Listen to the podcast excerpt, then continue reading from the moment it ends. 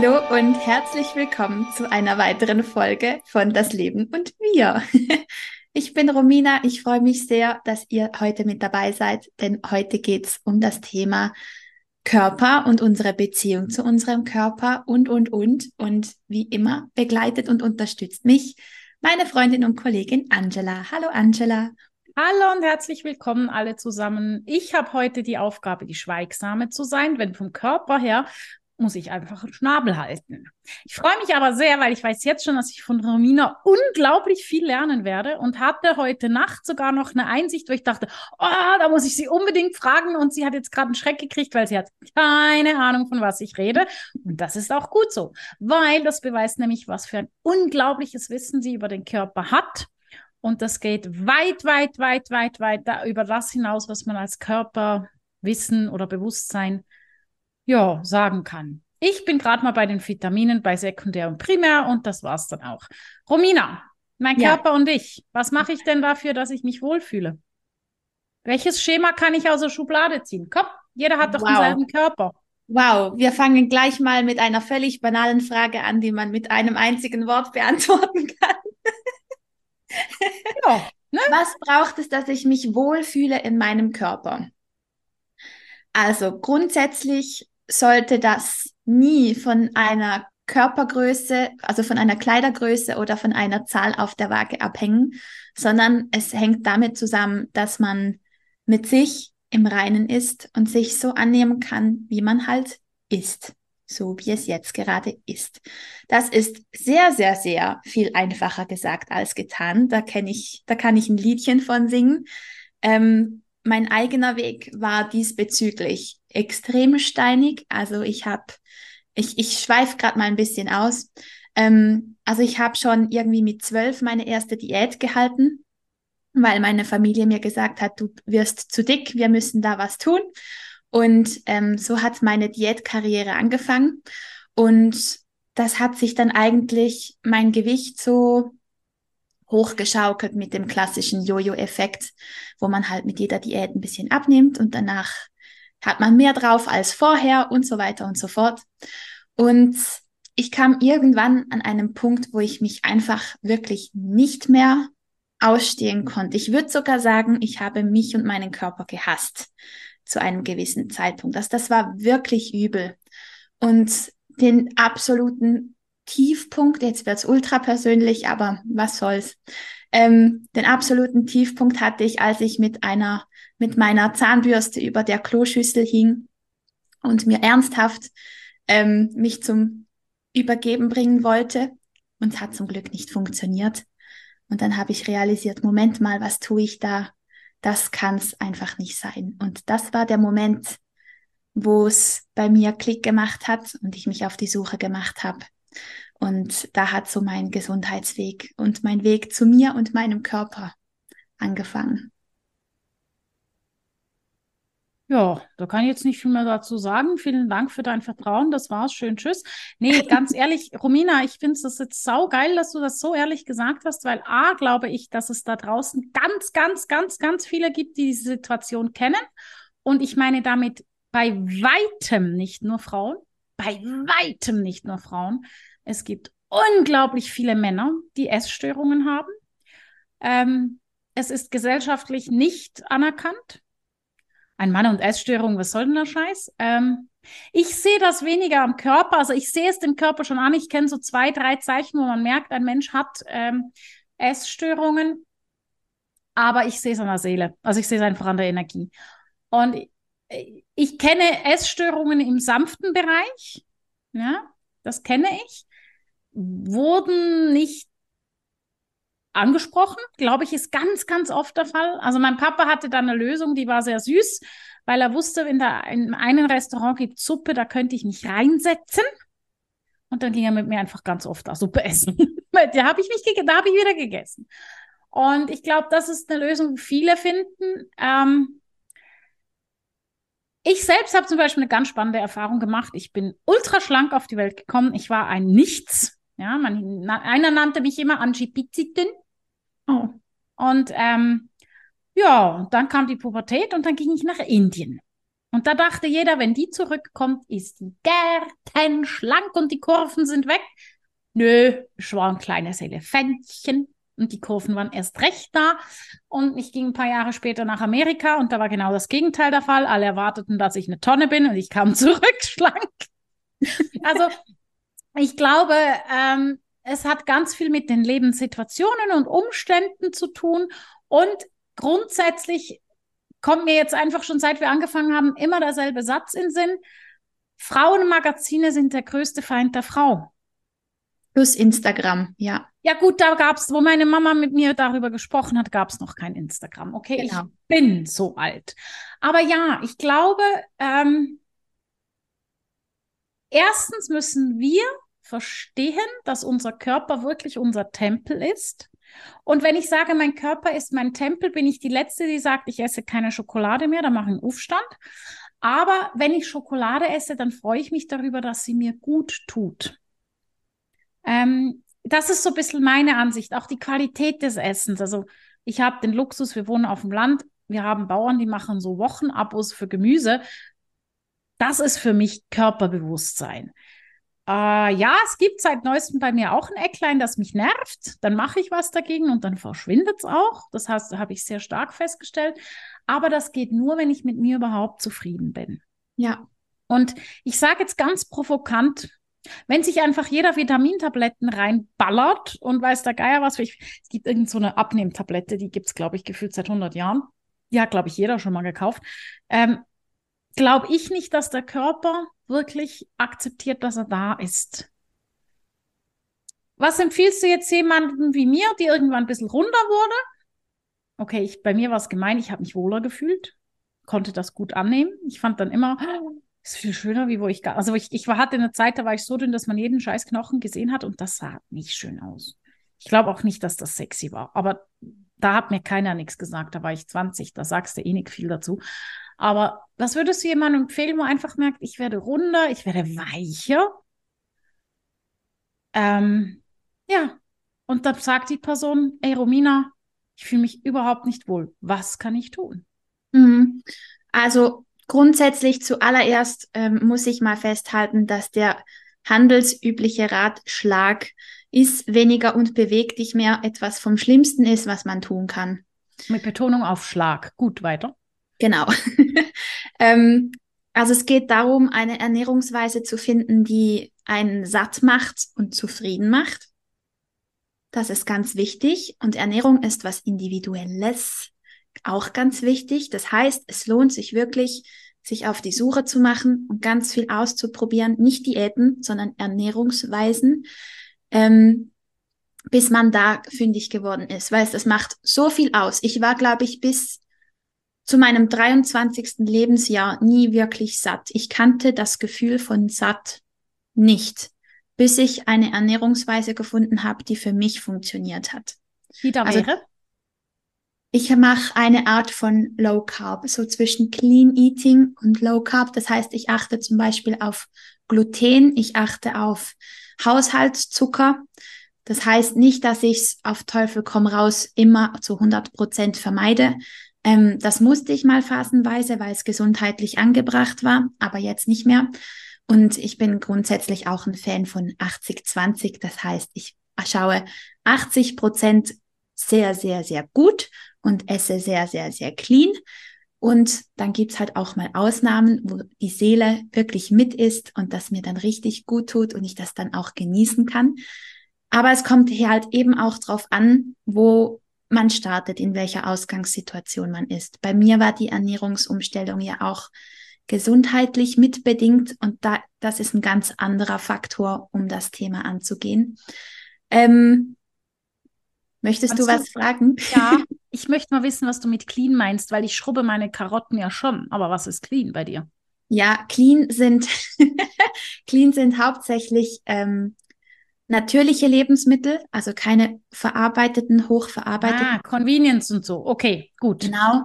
Mhm. Ähm, möglichst natürlich, möglichst regional, saisonal. Ähm, wenn es irgendwie geht, aber hauptsächlich natürliche Lebensmittel, dann macht man schon ganz, ganz viel richtig und frisch kochen. Aber das ist doch wieder ein Ausdruck für die Götter. Clean. Das ist einfach das Normale. Alles andere ist ja logischerweise nicht normal. Es ist ja heutzutage nicht mehr normal, deswegen brauchen wir einen anderen Begriff dafür. Aha. Weil ich habe jetzt echt gedacht, was, Low Carb kenne ich. Ich selber habe für mich ganz stark Keto äh, erkannt. Ich weiß, es gibt Menschen, die denken, bist du nicht ganz sauber im Kopf, du frisst nur Fett. Ja! Und es tut mir gut. Ich kann ganz ehrlich sagen, ich war früher hangry, aber richtig, ich hatte kein Hungergefühl. Ich war entweder super gut drauf oder stinksauer. Mhm. Und das äh, musste mein allerliebster dann doch mehr wie einmal erfahren. Und irgendwie kam ich auf Keto, hab damit angefangen, habe mich wohlgefühlt. Ich mache es nicht immer. Wie du weißt, mache ich jetzt gerade Pause. Im Urlaub werde ich erst rechten Teufel tun. Aber ich mache es ähm, immer wieder, weil ich fühle mich gut. Und ich glaube, darum geht's. Also man muss wirklich, ich habe ich hab auch, ich habe zum Beispiel dieses ganze Metabolik-Zeugs damals mitgemacht und ach Gott, was ich alles ausprobiert habe und ich habe mich nie wohl gefühlt. Und bei Keto muss ich gefühlt nicht verzichten. Mhm. Weil du was ist das? Hm? Entschuldigung? Weil du auch die Sättigung hast. Nein, es geht nicht, bei mir ging es nicht um die Sättigung, bei mir ging es ganz klar um diese, die Süße des Lebens. Mhm, mhm. Ja, also wenn, wenn man auf mein Fachgebiet kurz rübergeht, wenn man die Diabetes geht, gehen wir immer in die Süße des Lebens. Und ich bin ein Schleckermäulchen, ganz extrem. Ich habe da ganz extrem stark kompensieren gelernt damit. Ich, ähm, ich habe das ganz klar eins zu eins aus meiner Familie. Ich weiß auch von wem. Ich weiß auch warum. Und man kann nun mal richtig gut so, wie heißt jetzt das auf Deutsch? Ähm, lutschen, genau. Schokoladenstückchen einfach so im Mund zergehen lassen. Und wenn das so schön, schöne dunkle Schoki ist, kann man das wunderbar. Mhm. Also ist mein Bereich gedeckt und trotzdem kann ich mir gut schauen. Und ich glaube, dann hast du das gefunden, was du brauchst. Und man darf aber nie vergessen, A und B müssen sich bei weitem nicht gleich ernähren, um happy zu sein. Absolut. Eben, ich sage ja, es ist individuell. Mhm. Es kommt auch ganz drauf an. Es wird sehr wahrscheinlich im Verlauf deines Lebens nie gleich bleiben, weil du einfach auch mit veränderter Hormonlage einfach auch andere Bedürfnisse hast. Ähm, das merken wir Frauen ähm, nur schon alle vier Wochen, wenn wir unseren Zyklus haben. Das ist wirklich so. Wir ich haben, weiß, ja. Ich kann dir sagen, wann andere, mein Zyklus wo steht. ja, wir haben andere Be ähm, Bedürfnisse, je nachdem, wo wir gerade stehen und im Verlaufe des Lebens sowieso. Also da müssen wir uns einfach auch ein bisschen auf der Suche nach uns selbst machen. Und das ist nur mal die Ernährung. Und ich glaube, dass wir uns wohlfühlen in unserer Haut. Da, wir haben es schon mal gehabt von den Traumata, wo man sich vom Körper abspaltet. Also, dass wir eine Ernährung finden, wo wir uns satt und zufrieden fühlen, hängt auch ein bisschen damit zusammen, dass wir uns wieder spüren können. Denn wir können, es gibt zum Beispiel diese Ernährungsweise vom intuitiven Essen. Und davon bin ich großer Fan mit einem großen Aber dahinter. Okay. Intuitiv essen kann man nur, wenn man sich spürt. Also Kinder. Ja. Kinder können intuitiv essen. Absolut. Außer jeder sagt ihnen, du willst eh nur Pommes und Pasta. Ja, oder sie kriegen einfach nichts vorgesetzt, wo sie auswählen können. Also ich habe ein Nachbarskind, der futtert mir locker alle Früchte und Obst weg, was er findet, weil das ist, das ist seins. Ja wenn der Früchte sieht, dann ist das wie ein kleines Roboterchen und findet, yeah! Und ich denke ja. immer so, geil. Die Eltern lassen das komplett zu. Ja, schön. Also das ist, ja, ja, Kinder können sicherlich noch intuitiv essen, ja. Mhm. Und das geht halt auch mit dem Körpergefühl verloren, wenn wir größer werden bei den allermeisten. Und das ist, das ist ganz wichtig, dass wir uns wieder spüren lernen, weil nur dann können wir sagen, hm, worauf habe ich heute Lust? Oder was braucht mein Körper gerade heute? Und das funktioniert nur, wenn diese Verbindung hergestellt ist. Ansonsten sind wir hormongesteuert und dann essen wir nur noch Zucker oder nur noch Fettiges oder nur noch Ungesundes, weil unser System vielleicht so unter Stress steht, dass es genau das möchte. Und das ist dann aber nicht mehr intuitiv. Und ich glaube, dieses Worauf habe ich heute Lust, kommt eher, wann habe ich für was Zeit?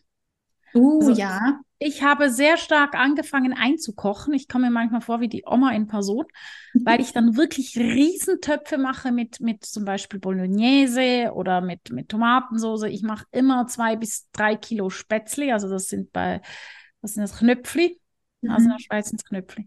Und ähm, die mache ich dann für uns und noch für ein paar andere und hier und dann wird das eingefroren, weil ich nicht einsehe, das zu kaufen, weil ich nicht einsehe, warum diese ganzen Inhaltsstoffe drin sein müssen. Brot bin ich gerade ein bisschen hinterherhinkend, habe ich aber durchaus auch Brote bereit, wo ich dann also den Teig und dann am Abend draußen am Morgen backen. Äh, ist ein zusätzlicher Aufwand vermeintlich. Ich stelle aber fest, erstens esse ich dann viel weniger Müll. Mhm. Zweitens genieße ich den Müll mehr. Also wenn ich mir dann meinen Dürüm mit Schaf hole, bei dem netten Menschen an meinem Bahnhof da unten, dann freue ich mich auf den und dann haue ich mir den aber rein und genieße den auch so richtig. Und ich finde, das ist dann auch ein anderes Essen, man strahlt. Also ich habe dann immer eine scheiß gute Laune. Und ich finde einfach, ich gebe uns, also ich, ich mache es für mich und meinen Partner, den Wert. Und wenn ich mir das gerade überlege, denke ich so, wie viele Menschen kochen eigentlich für ihre Hunde gescheites Zeug, aber für sich nicht? Viele. Ja, bin ich jetzt auch gerade, habe ich jetzt auch gerade gedacht, das müssen Unmengen Menschen sein. Ja. Gut, äh, nein, nicht mit dem Selbstwert zu tun. Bin ich es mir ja. wert? Ja. Ja. Aber wenn wir gerade bei Ernährung und Hormonen sind, ich hatte gestern so eine geile Diskussion über die Wechseljahre, mhm. weil irgendwann müsste ich ja in diese kommen oder schon drin sein und jeder sagt was anderes. Und eine Lesebrille habe ich übrigens auch schon nötig, weil ich habe ja die vier vor meinem Alter. Ähm, ich habe weder noch. Und dann habe ich gestern gesagt, ich bin der vollen Überzeugung, wenn ich mit der Ernährung bewusst umgehe, kann ich meine hormonelle Umstellung, was auch immer, wie man das dann benennen will, begleiten, weil ich kenne auch viele Leute, die mit bewusstem Ernähren ähm, Autoimmunerkrankungen im Griff haben. Ich meine, auch du hast deine Erkrankung sehr, sehr gut im Griff. Also hallo. Und da habe ich mir so gedacht, also im Grunde muss kein Mensch leiden, außer er will. Körperlich. Ja. Sehr provokant, ich weiß. Das habe ich jetzt sehr bewusst, ja, sehr genau. provokant genau. formuliert. Ja, es gibt ja Kulturen, zum Beispiel im alten China, war Ernährung Medizin. Und sobald man ein Leiden mit Ernährungsumstellung nicht hinkriegen konnte, ähm, wurde zu Kräutern und starker Medizin quasi in Anführungsstrichen ähm, gegriffen. Also das war früher ein, ein Tool in der Kiste eines Mediziners. Ähm, und viele Krankheiten, die wir heutzutage haben, sind sogenannte Zivilisationskrankheiten, die bei Jäger- und Sammlergesellschaften komplett unbekannt sind. Die existieren nicht. Beispiel Diabetes Typ 2, alle chronisch entzündlichen Krankheiten, alle Autoimmunerkrankungen, ähm, die gibt's, die sind un Karies, die sind ähm, Herz-Kreislauf-Erkrankungen, wie wir sie heute fast überall haben und, und, und. Ähm, die sind komplett unbekannt da. Und das heißt, unser Lebensstil ist maßgeblich daran schuld, dass wir so viele Krankheiten haben heutzutage. Alles, was du jetzt aufgezählt hast, alles, ja, ist in meinem Arbeitsbereich der Bereich, sich selbst zu schaden. Mhm. Selbst, selbstzerstörerisches mhm. Verhalten. Ja, mhm. das ist ja krass, weil, also das heißt, wir nehmen uns so dermaßen nicht mehr an, wie wir sind oder wahr, wie wir sind, dass wir uns kaputt machen. Eine Erkrankung, die jetzt seit ein paar Jahren so langsam ein bisschen auf dem Vormarsch ist, dass man drüber spricht, ist das Lipödem. Mhm. Ich habe jemanden in meinem Umkreis, wo ich mir sehr, sehr, sehr sicher bin, die Person hat das. Ich bin kurz davor, mich mit der Ärztin anzulegen, weil die vehement dagegen spricht. Ähm, warum weiß ich nicht, aber Ernährung und Lip. Also vielleicht kannst du noch kurz erklären, was das überhaupt ist. Ja, also das, das Lipidem ist quasi eine, eine, sind krankhafte Fettzellen, die sich hauptsächlich so um Beine, Po und Hüfte ansammeln. Es kann aber auch übrigens am ganzen Körper sein, also es kann auch am Bauch sein, es kann auch an den Armen sein, auch wenn das ganz viele Schulmediziner abstreiten. Ähm, das lasse ich jetzt mal so stehen. Auf jeden ja. Fall sind das krankhafte Fettzellen, die sehr, sehr resistent sind gegen vielerlei Maßnahmen. Also man versucht ganz oft mit ähm, viel Sport und ähm, ganz diszipliniertem Essverhalten dem entgegenzuwirken. Ähm, das reagiert nicht drauf. Also ich habe das übrigens auch. Und bei mir sieht man zum Beispiel bei normalem Fettgewebe, wenn jemand Sport macht und den Muskel anspannt, dann sieht man trotzdem, dass sich der Muskel darunter bewegt. Mhm. Und bei mir sieht man das zum Beispiel nicht. Das ist extrem krass. Also das ist zum Beispiel eines dieser, dieser Merkmale. Man sieht zum Beispiel auch, wenn jemand ganz schlanke Hände und Gelenke hat und dann ist so quasi dann das Fett wie so drüber gestülpt. Mhm. Mhm. Das ist auch so ein typisches Anzeichen für, für Lipödem. Man kann mit Ernährung ganz viel machen, aber es ist halt auch ein ganzheitliches Problem. Also es ist nicht nur Ernährung, bei weitem nicht, weil dann ähm, da gehört viel mehr dazu. Da ist auch die Hormonlage ganz schön wichtig. Also das sind meistens eine Hormondisbalance auch vorhanden. Und ich behaupte jetzt mal, vom Seelenthema her gibt's da auch einiges zu sagen. ja, ich habe jetzt gerade gedacht, weil das mit, also ich wusste, das mit dem dünnen Handgelenk und dann ist es quasi wie so, es sieht ja fast ein bisschen ballonartig aus. Ja. Ähm, das ist übrigens der Punkt, weswegen ich bei ihr so stur darauf beharre, dass sie es hat, weil das sieht man sehr deutlich. Ähm, und wo du jetzt gesagt hast, wenn ich, also ich bin ja auch kein, kein Schlankheitsmensch, wenn ich meinen Arm bewege, dann sehe ich aber den Muskel. Mhm. Ja? Und das finde ich ganz, ganz wichtig, weil das heißt, mein Fett geht mit. Klingt jetzt vielleicht ein bisschen behämmert, aber so meine ich das. Und wenn ich dann höre, dass das Fett quasi starr bleibt, genau. dann bin ich nicht mehr bei einem Schutzanzug, dann bin ich bei einer Rüstung. Und das ist jetzt eine sehr spannende Erkenntnis, weil so wie wir so ziemlich alle mal in früheren Leben, Klammer auf, wenn man an frühere Leben glaubt, Klammer zu, ähm, in Kloster waren, weil wir einfach diese Kinder gar nicht ernähren konnten. Also gaben, sie, gaben wir sie im lieben Gott ab, so quasi. Was dabei herauskommt, lassen wir jetzt das Thema, ist ganz schlecht zurzeit. Ähm, aber so waren wir vermutlich alle auch mal in Zeiten, wo es Ritterrüstungen gab. Mhm. Und ich meine damit jetzt nicht nur diese klassische Eisenrüstung, sondern vor drei, vier, 500 Jahren war nicht alles besser. Und wenn man jetzt vergleicht, die Kasten in Indien sind heute noch so. Wenn du bei der Kaste X bist, dann kommst du nicht ins Y rein, ums Verrecken nicht. Und also nicht ganz so schlimm, es, aber trotzdem. Und im Mittelalter, wenn du Gerber warst, warst du Gerber und da gab's nichts. Du warst in der Starre. Mhm. Ja. Und bei denen war das aber eine andere Energie drin. Und ich glaube, dass dieses Lip in dem Moment seelisch eine Starre symbolisiert. Was Altes. Was Altes, aber es ist eine Starre da. Ja. Mhm. Das finde ich jetzt, weil das wusste ich zum Beispiel nicht, dass, dass sich dann der Muskel zwar bewegt, aber man einfach nichts sieht. Ich meine, wie geil ist das denn, wenn du Sport machst, der Muskel bewegt sich und der, der dich einführt, sieht ihn nicht, weil man sieht sehr genau, ob ich meinen Muskel richtig oder falsch trainiere, wenn der Profi daneben steht. Der weiß dann sehr genau, ob ich jetzt bescheiße oder nicht. Ja. Dann helfe ich. Also natürlich ist Sport, Bewegung immer gut, um Gottes Himmels, Gottes Willen. Aber immer die Art, die zu einem passt. Ja, absolut.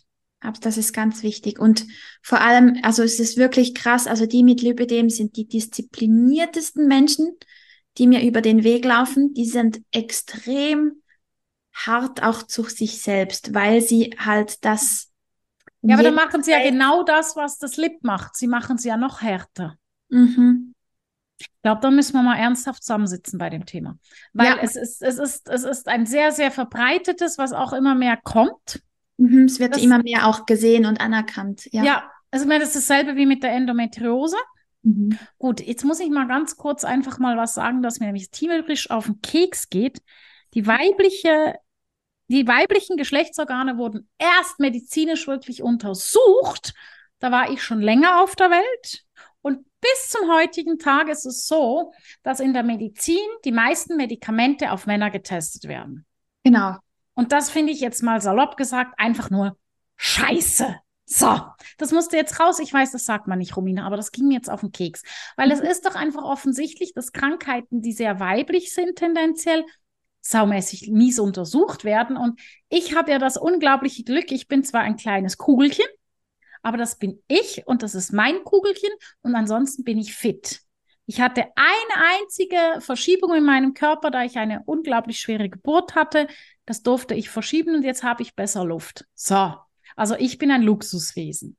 Nichtsdestotrotz geht es mir auf den Keks. Wenn ich jetzt, wenn ich sehe, wie du das so genial aufbaust und machst und tust, und es ist ja wirklich so, dich kann man konkret fragen, du, ich habe das und das Thema und dann sprudelt es aus dir raus und ich denke da manchmal so, Alter, ein Lexikon ist ein Scheiß dagegen. ja, ist so. Dankeschön. Ja, ja ähm, es ist halt alles aus meinem eigenen Weg entstanden. Also ich bin da ähm, du hast vorhin auch noch andere Krankheiten ähm, genannt, wie man mit Ernährung und Lebensstil allgemein beeinflussen kann. Also ich habe meine Endometriose in den Griff gekriegt, wo die Schulmedizin sagt, da kann man nichts tun, außer die Küche ausräumen, wie wir es schon so schön hatten. Ähm, ich hatte auch Hashimoto, also eine Autoimmunerkrankung der Schilddrüse. Das sagt die Schulmedizin auch, dass man nichts dagegen Unheilbar. Unheilbar. Unheilbar. Also ich war da im Ultraschall und der Radiologe, der mich da untersucht hat, der hat plötzlich innegehalten, dachte ich, mein Gott, was ist jetzt los? Jetzt kriege ich irgendein Urteil, weil er irgendwas Schlimmes gefunden hat, weil das mich so dermaßen irritiert hat. Sagt er, Ihre Schilddrüse hat sich regeneriert. Wie das ist ein Wunder. Wie haben Sie das denn hingekriegt? Mhm. Ja, Hast du also gleich eine Karte da gelassen und gesagt, ich kann's. ich hatte da leider noch keine Karte, aber ja, hätte ich tun sollen. Ähm, es ist wirklich erstaunlich, wenn wir unserem Körper nicht im Weg stehen. Der ist auf Selbstheilung programmiert. Ja. Wenn wir dem nicht im Weg stehen, dann können wir Berge versetzen und wir können so viel wieder richten. Also ich kann ja kein Heilversprechen machen, weil das wäre gelogen und todgefährlich. Das dürfen wir beide logischerweise nicht. Das ist auch richtig. Mhm. Heilen kann ich mich nur selbst. Mhm. Aber ich kenne, also, also aus meiner Arbeit, ich hatte einen Fall, da war eine Bandscheibenoperation anstehend. Ähm, wir haben dann gearbeitet im seelischen Bereich. Und wie sie dann zur Untersuchung für die Operation ging, hieß es, sie müssen überhaupt nicht operiert werden. Was haben sie gemacht? Ein Wunder. Also ein, es kommt immer ein Wunder. Ich habe schon mehr wie jemanden ähm, begleiten dürfen bei verschiedenen Krebsarten. Wie, sie sind auf der He Seite der Heilung. Also jemand wurde schon als palliativ erklärt, schulmedizinisch. Wahnsinn. Schulmedizinisch hieß es, sie nehmen jetzt noch diese Tabletten und dann zwei Jahre vielleicht. Und nach einem Jahr hieß es, die hat keine Krebszellen mehr im Körper. Was soll denn das? Wahnsinn. Und natürlich ist es immer, ich glaube immer, wenn wir gesund werden möchten, müssen wir mit dem Körper kooperieren. Absolut. Ja. Und ich habe, ich vergesse das nie mehr, das war so lustig. Ich ging so an einen, so ein Business-Apero und der hatte natürlich meine High Heels an, da, da war ich noch ein bisschen flotter unterwegs mit den Dingern. Bin mit meinem Kumpel dahin gelatscht, schön Zürich, Bellevue, Downtown, zack, umgeknickt. Oh, Fluch, ne? Ich dann mal ganz, also ich bin nicht umgefallen, ich bin wirklich nur eingeknickt und dann habe ich mit meinem Fuß geredet und habe gesagt, gucke, ich weiß, was du mir sagen willst, ich weiß, wo das Thema liegt, ich habe es verstanden, aber jetzt lass mich gescheit noch heute Abend durchziehen. Ich schaue es mir morgen an. Ansonsten darfst du mich noch mal einknicken. Ich hatte keine fünf Minuten Schmerzen. Sehr cool. Und das ist halt so dieses, wenn ich verstanden habe, warum, sei dies jetzt seelisch oder körperlich. Ich meine, ich habe auch schon Momente gehabt, wo ich gemerkt habe, es ist körperlich. Und dann mache ich halt einfach das, was ich immer mache. Ich brülle nach dir. Romina, was kann ich tun? Ähm, und ich glaube, das ist das Wichtigste, dass wir verstehen, Körperbewusstsein bedeutet physisch und psychisch ein Bewusstsein aufzubauen. Mhm. Weil der Körper brüllt für beides. Er, er übersetzt uns einfach, wenn wir nicht hinhören wollen. So. Ja, absolut. Und ähm, wir hatten es ja schon mal angesprochen. Also eben, wenn, wenn irgendwas aus der Bahn geraten ist, sei das, wir haben irgendeine Lebensentscheidung getroffen, die nicht unsere ist, die wir vielleicht für jemand anderen und die Erwartungen von anderen ähm, getroffen haben, sei es, wir haben einfach eine Lebensweise, die uns nicht gut tut, ähm, die wir aber trotzdem weiterziehen. Sei es, wir haben mental einfach, wo wir nicht gut zu uns sind. Ähm, es ist egal auf welcher Ebene. Irgendwann kommt, der, der ist quasi der Übersetzer für alles. Und der spricht mit uns. Und je länger wir ihn ignorieren, desto lauter muss er sprechen. Und irgendwann kommt der Wink mit dem Zaunpfahl und dann mäht's einen nieder. Und zwar, dann kommt irgendwas Grobes. Wieder das Bild? Es mäht einen nieder. Ja, ich weiß, was du meinst. Ich weiß, dass du, was du meinst und dass du auch recht hast. Jetzt ist es aber so. Ich höre dir gerade zu. Ich bin mhm. kerngesund und denke mir, ja, aber was kann mir Romina denn jetzt überhaupt bringen körperlich, weil ich bin ja gesund. Das ist kaum mehr einer heutzutage. Ich wusste es genau. Es kommt dann gleich, ja, äh, am gescheitsten mal mit mir reden, weil irgendwo könnte eine Schlafstörung sein. Oder das, oder das, oder hm, ja, man also, muss einfach erst mal hingucken, genau, weil die meisten, wenn man sich fragt, ja, wie geht's dir eigentlich? Ja, gut. Aber eben, schau, schau dir mal an, bist du energiegeladen? Wachst du morgens wach auf? Ähm, schleifst du gut? Bist du satt nach den Mahlzeiten? Kannst du vier bis fünf Stunden nach einer Mahlzeit locker aushalten ohne Snack? Ähm, hast du irgendwo Schmerzen? Hast du irgendwo, wie, wie geht's mit deiner ähm, mentalen Leistung? Hast du Konzentrationsstörungen oder so ein Brain Fog, so ein Gehirnnebel? Ähm, hast du Leistungseinbrüche nach den mhm. Mahlzeiten? Ähm, tut dir irgendwo irgendwas weh? Bei Frauen ist der Menstruationszyklus zum Beispiel das Gesundheitsbild schlechthin. Also wenn da irgendwas nicht wenn es nicht schmerzfrei ist und nicht angenehm irgendwo, dann ist da irgendwo was schon, wo wir hingucken müssen. Ganz fest sogar. Ja, und Schmerzen generell, das, das ist mir ganz wichtig noch zu sagen. Unser Körper arbeitet nie, niemals gegen uns. Der ist immer für uns. Also, ich bin mir nicht sicher, ob mein Magen, wenn ich bei Sushi sitze, sich nicht extra vergrößert, weil er es so mag.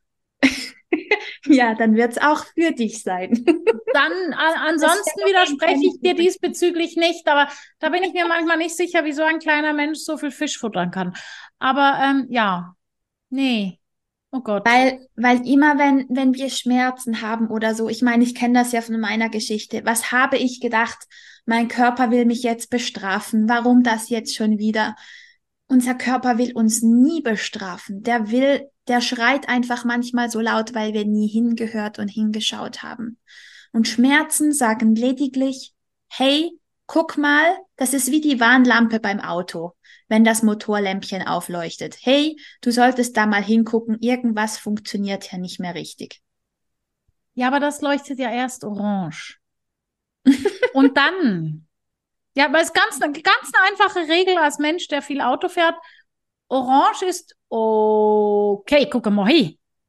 Rot ist Scheiß drauf, stell das Auto an den Straßenrand und ruft die Garage an. Und zwar sofort, ohne Wenn und Aber. Mhm. Und ich glaube einfach, bei Orange haben wir die Tendenz, es zu ignorieren. Mhm. Oder wir gehen wegen etwas zum Arzt und jetzt, ja, jetzt, ja, sorry, wir sind wieder beim Glatteis. Ich schaffe es ja jedes Mal irgendwie. ähm, und der gibt dann einfach das Medikament XYZ, was auch immer. Aber die Ursache mhm. wird nicht angegangen. Und dann bleibt das Lämpchen nämlich verfluchter Mist orange. Nur, ich sehe es gerade nicht, weil ich decke ja, ich decke quasi einen, einen, einen blickdichten Kleber genau. drüber dann sehe ich ja. mein Orange nicht mehr, futter diese, was auch immer. Und dann sagt das System in mir aber, Leute, wir sind über Orange weit hinaus. Dann kommen wir nach, nicht auf Rot, sondern auf Dunkelrot. Der Arzt brüllt, oh mein Gott, da müssen wir schnippeln. Dann wird geschnippelt und dann ist das Problem immer noch da. Einfach mhm. ist das Organ weg. Und das ist zum Beispiel ein Phänomen, die Organsprache. Ein Organ spricht ja immer. Jedes Organ hat seine Bedeutung. Das weißt du ja auch, damit arbeitest du auch. So, bloß weil ich jetzt keine Galle mehr habe, heißt das nicht, dass meine Galle nicht mehr sprechen kann, organtechnisch. Und das ist das, wo die Schulmedizin, sorry to say, keine Ahnung hat. Ja. Aber wirklich nicht. Und das meine ich nicht böse. Ich meine, die guten Männer und Frauen müssen sowieso schon sau viel lernen. Aber da verstehe ich es einfach nicht. Da bin ich jetzt ganz intolerant, aber ich verstehe nicht, warum die Schulmediziner nicht mit Menschen wie uns zusammenarbeiten Weil brutal gesagt, gerade in meinem Bereich, das, was ich mache, natürlich kannst du das nicht überprüfen. Das ist ein Problem, was wir haben. Aber gleichzeitig kann ein Psychologe und ein Psychiater, oh Gott, jetzt, jetzt, jetzt breche ich schon schier durchs Eis, nicht das Seelenproblem lösen. Sie können es aufbauen, angucken, sie können es erkennen, sie können es mit Medikamenten bearbeiten, aber sie können es nicht lösen. Sie sind nicht fähig. Mhm. Und zwar mhm. nicht, weil sie dumm sind, sondern weil sie nicht das Werkzeug in der Hand haben. Mhm. Also ich müsste eigentlich ein Ausbildungsbereich für Psychologen und Psychiater sein. Oh Gott, jetzt ist das Eis gebrochen. Aber du weißt, was ich meine. Also ja. ist, und das ist das, wo ich so Mühe habe. Unser Körper sagt uns, Orange, Orange, Orange, Rot, Rot, Feuerrot, jetzt ist der, jetzt brennt der Arsch, auf gut Deutsch gesagt. Ja. Das Problem ist einfach, meistens kommen die Menschen erst, sei das jetzt körperlich oder seelisch, wenn, wenn, da, wenn es schon wenn der Brand eigentlich schon so weit ist, dass es auf den Grundmauern unten ist. Mhm. Und sogar wenn das System auf den Grundmauern ist, kommt unser Körper noch und sagt, wir packen das, wo ich manchmal so denke, ey, warum sagt unser Körper nicht einfach mal, du bist ein Arsch? Oh, das sagt er durchaus. Nein, nicht so, wie ich es meine. Ich meine damit, du bist ein Arsch, zeigt Mittelfinger und geht. Er ist leider und zum Glück unser treuster Freund. Dachte, das ist der Hund. Nee. Ja, ist okay. Direkt nach dem Körper können wir drüber diskutieren. ich muss ja auch noch ein bisschen lachen. Jetzt wurde es gerade so arg ernst. Ja, ja. Gott, ich krieg so auf den Deckel von den Ärzten dieser Welt. Ich krieg so aufs Dach. Aber es ist, ich muss, es gibt ein paar Ausnahmen, die wirklich ganzheitlich angehen und die sehr gerne an Leute wie dich und mich weiterverweisen.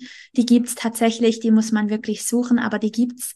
Und das Irre ist, mir tun die, also die machen das, ich weiß, es gibt ganz tolle. Das Irre ist, die müssen das quasi unter der Hand machen, weil sie von ihren eigenen Berufskolleginnen und Kollegen zur Schnecke gemacht werden. Mhm. Das finde ich so kacke. Ja. Und was die Schulmedizin super kann, sind so akute Geschichten, mhm. Notfallgeschichten. Absolut. Bei chronischen kommen sie einfach sehr schnell an ihre Grenzen, weil sie halt einfach nur symptomatisch arbeiten. Also machen wir jetzt einen Aufruf im Notfall zum Arzt. Immer. Ja, bitte, um Gottes Willen, ja. ja. Und, ähm, und wenn es chronisch wird, zu uns. Ja, genau.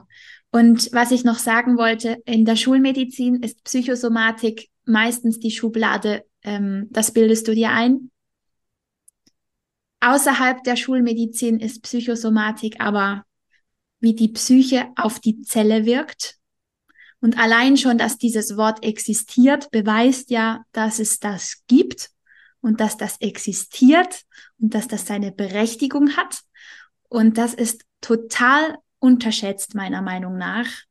Ähm, und ich sollte berücksichtigt werden. Genau. Und übrigens, ja. nicht wundern, wenn man zum Beispiel Lebensstilmaßnahmen macht, wie eine Ernährungsumstellung dann kann es sehr, sehr, sehr gut sein, dass direkt danach, sobald man sich besser fühlt und der Körper endlich mal wieder mehr Energie hat, plötzlich emotionale oder seelische Themen Hallo sagen, weil der Körper sich freut, ja, wir haben Ressourcen, um endlich hinzugucken.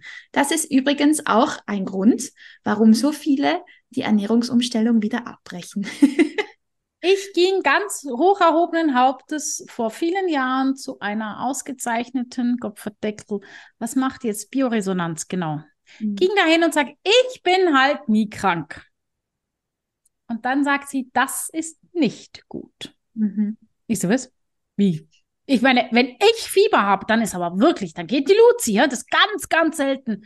Ich hatte das letzte Mal Fieber 2008, nee, 9 in, nee, ach, doch neun in Amerika, Nierenentzündung, ich habe es mir gleich gegeben. Da hatte ich Fieber, aber da waren wir, glaube ich, mit der vier davor. Und dann sagt sie, ein Körper, der kein Fieber mehr macht, ist durch. Mhm. Und ich, weiß ich war so richtig stolz. Ich bin so ein Fit und so. Und die guckt mich an und sagt, das ist einfach nur Müll. Und ich glaube, das ist das Problem. Wir interpretieren es wirklich kreuzverkehrt. Ja. Wir, wir interpretieren das wirklich kreuzverkehrt. Und Fieber müssen wir, also ich weiß noch, Bekannter von mir, der hat jedes Mal einfach Medi-Night oder wie das Ding früher hieß. Ich weiß nicht, ob es das noch gibt. Vic Medi-Night gibt es immer noch. Ja, hat er sich nachts reingedonnert, morgens ging er wieder arbeiten. Mhm. Toll. Und ich dachte so, ja, aber Leute. Und ich gebe zu, Neocitran mag ich. Ich mache hier keine Werbung, aber ich mag das vom oh. Geschmack her, aber ich, ich, ich nehme es ja nicht. Aber ich weiß, ich fand den Geschmack lecker, aber ich musste es ja nicht nehmen, also was soll's. Ähm, der Punkt ist so, wir haben das Verhältnis nicht mehr dazu, wenn ich krank bin, bin ich krank. Weil mein Körper hat einen Grund, mhm. dass ich krank bin. Ja. Und es ist okay